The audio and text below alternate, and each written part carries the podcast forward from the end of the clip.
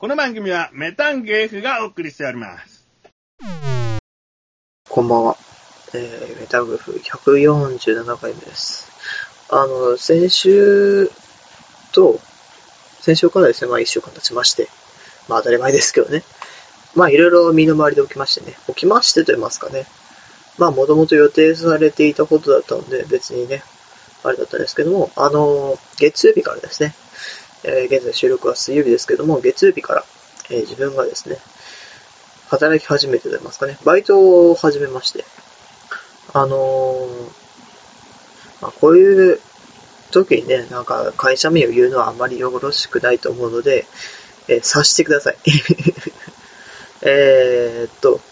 コンビニです。えーっと、カラー、カラーは、いえー、そうですね。青と緑です。以上です。えー、察してください。えっと、まあそうですね。そのバイトの話とか、えー今日はちょっとね、まあ時間が足りな、足りなかったら、ディスクレビュー、あの CD レビューですね。あ、でもこれ足り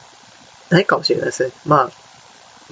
まあやるかもしれません。えー、というわけで、メタング147回目始まります。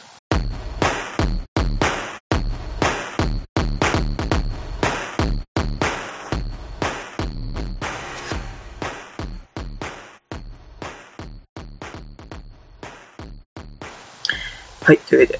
あのー、まあそのね、コンビニで働いてるわけですよ。えーっと、月曜日がえー2時から2時、3時、4時、5時に帰ったから4時間か。4時間えー、3時、2時から働き始めたから、3時、4時、5時、3時間だ。で、火曜日が2時、あー2時から働き始めたから、3時、4時、5時、6時、7時。で終わったから7時。えー、5時間、5時間か。そう考えたら、8時間働いてますね。この月火だけで5600円ぐらい稼いだことになりますね。なんかこういう風に換算するのはね、あんまりね、あれなんですけども。えーっと、レジとかがですね、って言いますか、あの、コンビナーで結構覚えることが多いんですよね。あのー、レジだけじゃなくてですね、もちろん、レジだけじゃなくて、品出しと言いますかね、陳列。商品のですね、商品の陳列とかもやらないといけませんし、えーと、おでんの出汁。おでんの出汁は1回だけ入れたな、そういえば。あのー、まあ、ある方法でね、おでんの出汁を作るんですけども、出汁を入れてる時に跳ねた、そのおでんの出汁が足にクリーンヒットしましたね。あの、跳ねたけど、あの、なんですか、ちょっと自分が跳ねたんですよね。あの、浮いたってますかね。厚さで浮いたんですけども、なんかその、出し持ってるから変に動くこともできないので、ちょっと浮いてすぐ戻るというですね、なんか変な行動を取ったりはしましたけども、えーと、他にですね、あの、レジに置いてある肉まんだとかですね、ああいう、まあなんつうか、なん、何、何々チキンとかですね、ああいうものの作り方もですね、学びましたし、まあマスターはしてませんけどね、どれもこれも。あのね、いろいろ覚えることがたくさんあるので、うーん、覚えてないと慣れてないはですですね、それは違うので、まあ、まだ、ね、覚えてないところもあるのでね、早く慣れてない境地と言いますかね、慣れてないラインに早くつきたいなと思っております。あの、覚えてはいるけど、まだ慣れてないですね。レジの大体の流れはまあ、今慣れてない段階についてると思うんですね。ただ、ちょっとしたイレギュラーが発生すると自分はもうすぐ覚えてないになるんですよね。あの、対処しきれないというのもあるんですけどね、それは。なんでね、もう、大体のことがね、慣れてないラインに早く達したいなと思っております。そこら辺はね、本当に、慣れてないに達するまでには、もう本当に数をこなさないといけないのでね。まあ、明日も入ってるのでね、バイトが。早く覚えて、ね、慣れてないに早く付き合いと思っております。えーっと、そうですね、他、えーバイトの話とかもあったんですけど、バイトの、バイトの話の延長線なんですけども、あのーね。バイトの給料ですよね、給料。あのー、現金で言ってますかね。あの、手渡しもそれはできるんですけども、あの、店側からしてもやっぱり、あの、振り込みの方がいいらしいですね。なので、えー、っと、ゆうちょ銀行のですね、口座を今日作ってきました。あのー、銀行の口座はですね、あの、親がいつの間にか取っていた、あの、西日本シティ銀行。まあ多分あの、学校で必要になるんですよね。これから先の学校に。学校に入学するときに必要になるらしいんですよ。なんでね、あまあ、講座はいつの間にか親が作ってたんですけども、西日本市、言っていいのかな？まあいいか。西日本シティ銀行ですね。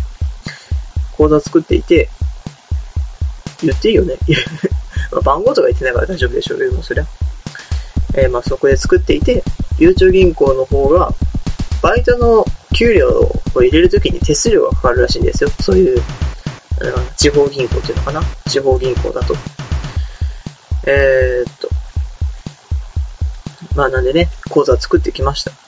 案外簡単に作れましたね。あのー、まあその地方銀行の方の口座は親がいつの間にか作ってたんでね、あれだったんですけども、あのー、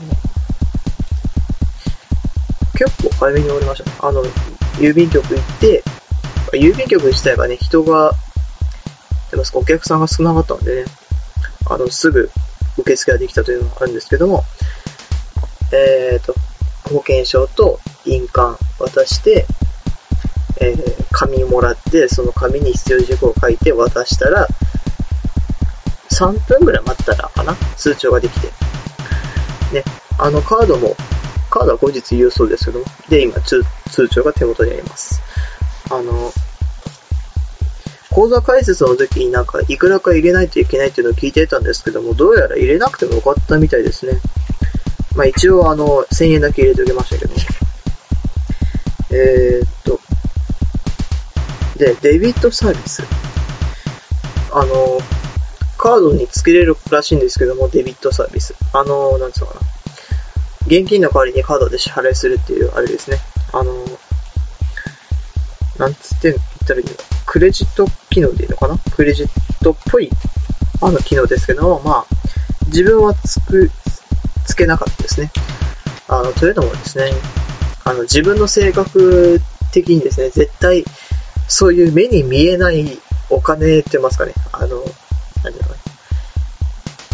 絶対バンバン使ってしまいそうなんですよね。あの、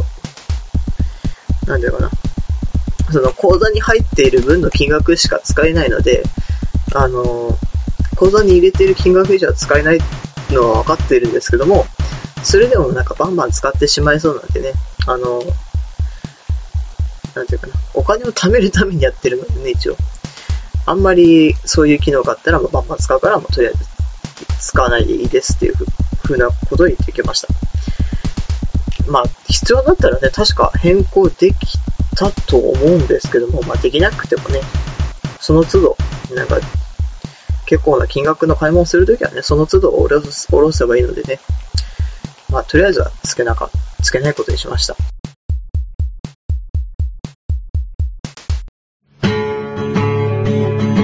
小高祐介です。菊池です。まあ、簡単に言っちゃえば、小高的な文化を発信しているんですが、簡単に言い過ぎて伝わらないですよね。カメラ、音楽、旅行、食べ物、ピンときたら聞いてやってください。その小高的文化発信番組、小高カルチャー。検索方法は全部カタカナで小高カルチャー。よし、簡単。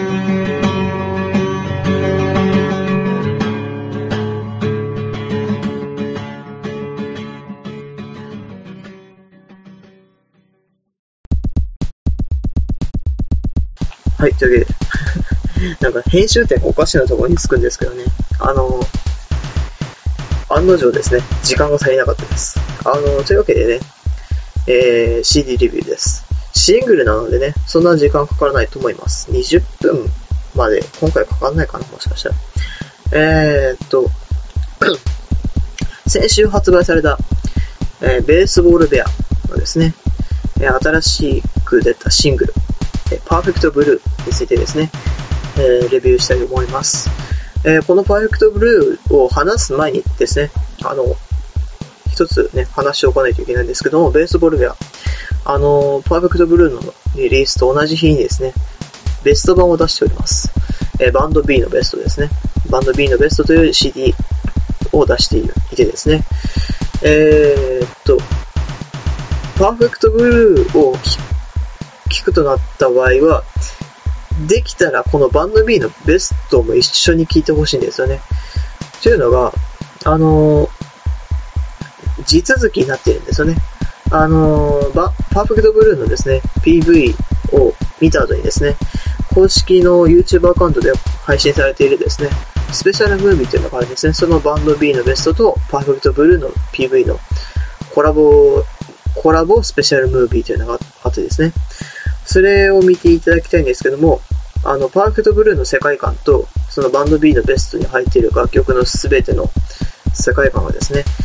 実は一緒だというですね、実はと言いますかね、全然確認しないんですけども、まあどういうことかと言いますとですね、パーフェクトブルーのいろんなところでですね、あの、PV のですね、いろんなところで、えーそのバンド B のベストに入っている楽曲のキーワードだとかですね、PV のオマージュが全部入ってるんですね。えー例えば、真夏の条件という曲があってですね、その曲の中で、えーっと、ポロシャツ脱ぎ捨てという歌詞があるんですね。そのポロシャツ脱ぎ捨てというと歌詞をオマージュして、えーとあるし、パークトブルーの PV のとあるシーンでは、えーその、なんつうかな、主演の女優さんが、えーっと、ポロシャツを着ていたりですね。例えば、愛しているという曲があるんですけども、その愛しているという曲では、曲の PV でですね、あの、メンバーが厚着をしていて、あの、歩きながらその服を一枚一枚脱いでいくというですね、PV があってですね、まあ、その、一枚一枚脱いでいくというの、PV にも一応意味あるんですけども、もちろん。それのオマージュとして、その主演女優の人が厚着をしていて、その服を一枚一枚脱いでいくというシーンがあってですね。そういう風なオマージュがあったりですね。あの、まあ、なんていうかな。パーフェクトブルーの PV もですね、かなり作り込まれているので、そういう風に、そういう意味でもですね、あの、うーん、あの楽曲を全て楽しむってなったら、バンド B のベストを聴いて、それぞれの PV を公式 YouTube で一応全部、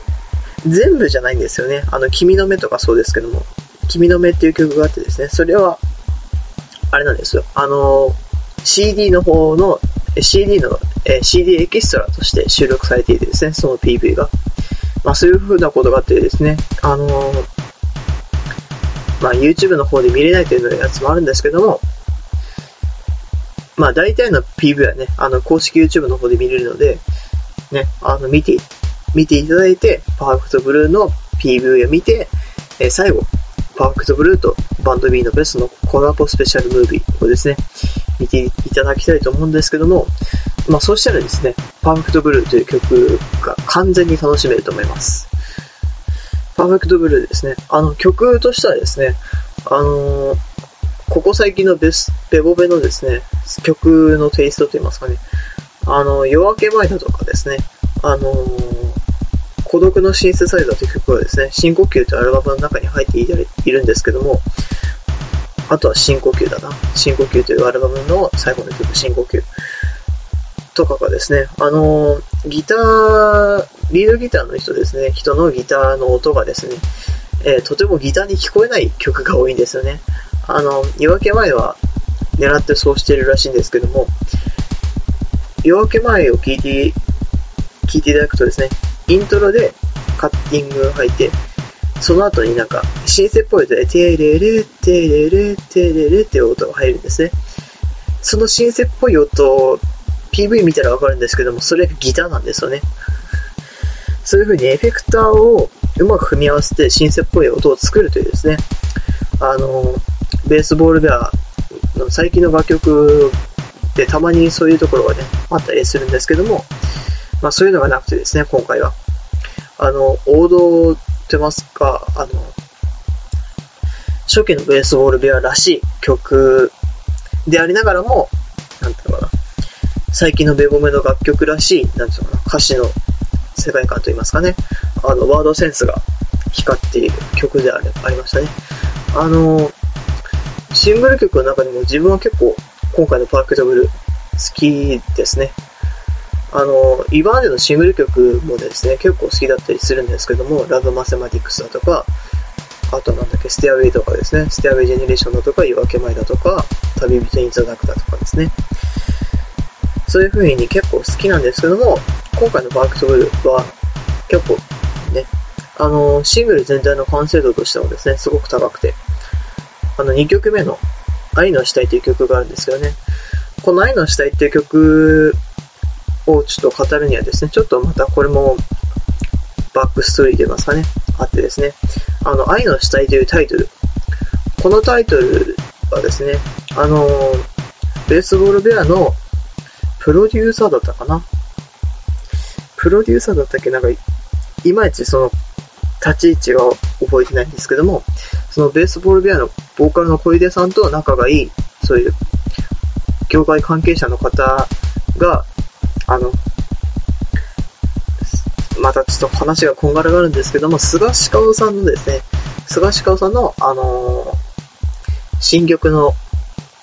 タイトルを公募するというですね、企画があって結構前に。そのタイトルの、タイトルの公募の、公募にですね、あの、その、ベースボールベアの小出さんと仲がいい業界の、そういう関係者の方が、えー、愛の死体というですね、カタカナで、カタカナで愛の死体というですね、タイトルを応募して、それが結局落選したんですけども、その愛の死体という言葉が。落選した後に、あ、じゃあその言葉くださいって言って、小出さんがその愛の死体という言葉をもらって、今回のね、あのカップリングになったんですけどこの愛の死体という曲ですね。あの、歌詞カードに歌詞が載っていないんですよね。あの、というのも、今回のこの曲、あの、いや、歌詞自体はあるんですよね。歌詞自体はあるんですけども、あの、歌詞を掲載しなくて。というのも、あの、愛の死体っていうタイトルをまずね、見ていただいて、そこから、なんていうかな、今回の歌はリズムを楽しんでほしいということになってるんですね。その愛の死体というタイトルから、なんていうかな、転がり出た印象を楽しんで、リズムを楽しんで、その後に歌詞をよく深あの、歌詞をよく聞いてほしいっていうことを言ってたんですね。なんかこんな雑な言い方じゃなかったんですけどね、もうちょっと、なんかはっきりした言い方だったんですけども、まあ、とりあえず今覚えているのがこういう、こういう言い方です。で、えー、3曲目のティピカルガールですね。ティピカルっていうのが確かあの、普遍的なですね、そういう普遍的なだとかですね、そういう英単語だったと思うんですけども、ティピカル、ティピカルガール。いづれな。あの、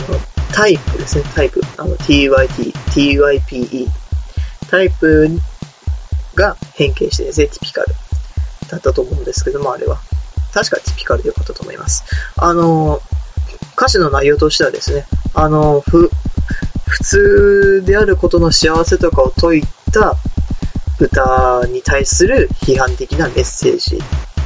というですね、内容なんですけども、あの、今回のこのティピカルガール、あの、珍しくと言いますかね、久しぶりに、あの、ベースの関根さん、えー、女性の関根さんが、えー、メインボーカルを務めている曲なんですね。あの、今でもなかったわけではなくて、例えば、えー、2枚目のアルバムの17歳に入っている、 Wink Sniper 曲、曲だったり、あとは、そうですね、あの、3.5枚目のアルバムの、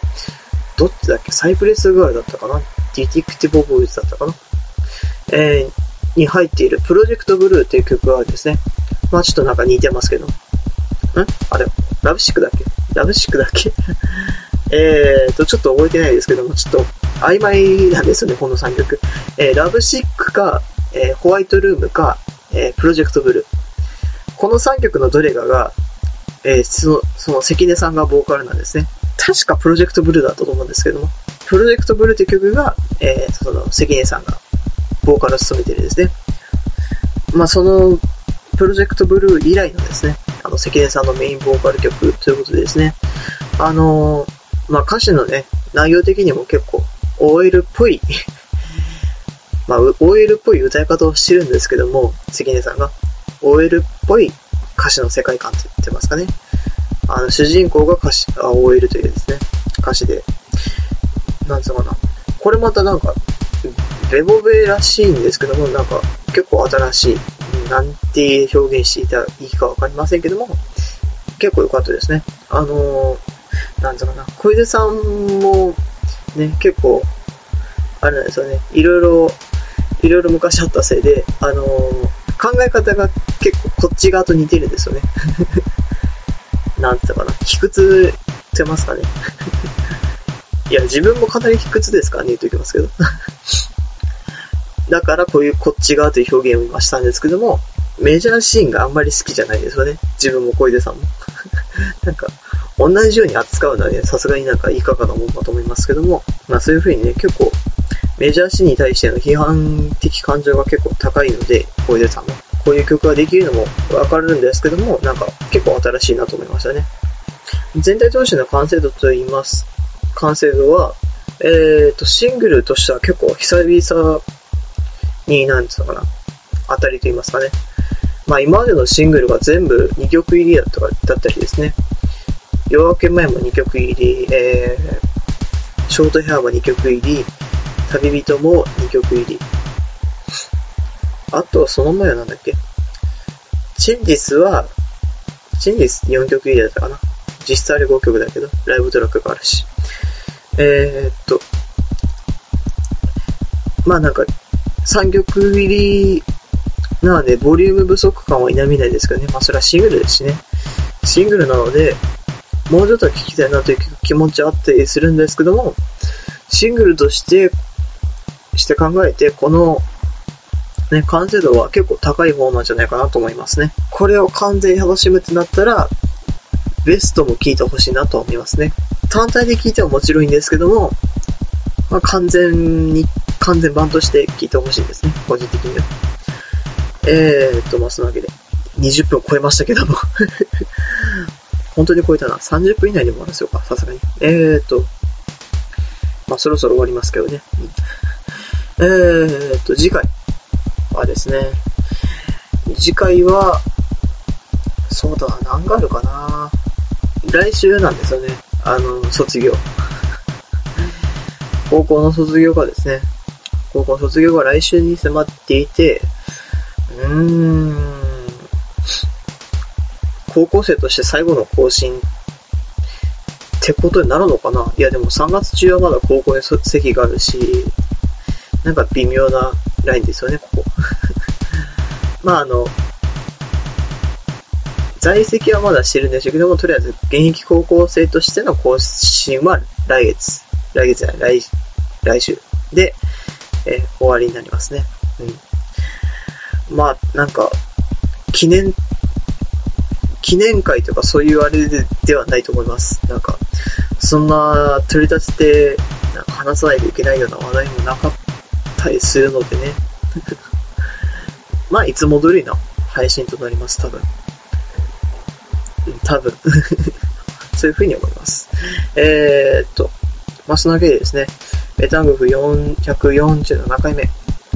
終わります。それでは、大でした。また来週。